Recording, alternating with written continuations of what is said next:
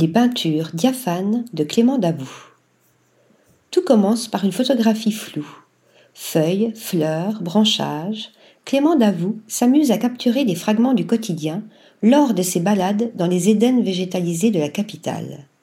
À première vue, les œuvres s'apparentent à des cyanotypes où des couches de peinture à l'huile, légèrement brossées, se superposent avec dextérité. Sur d'autres compositions, la légèreté de l'aquarelle se conjugue subtilement avec les pigments colorés du crayon de couleur.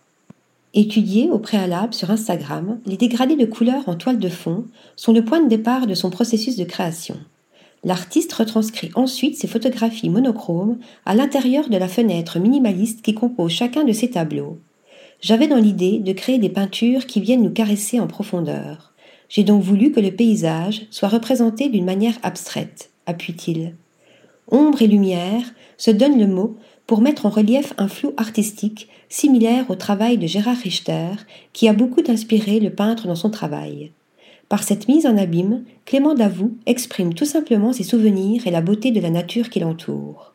Jusqu'au 9 septembre, les dessins de Clément Davout font l'objet d'une exposition collective intitulée Un été en papier au sein de la galerie Reuter-Bosch. À l'approche du programme, hors les murs du Centre d'art contemporain de Nîmes, le peintre s'apprête à réaliser une grande fresque sur un immeuble situé non loin du lieu culturel. Article rédigé par Marine Mimouni.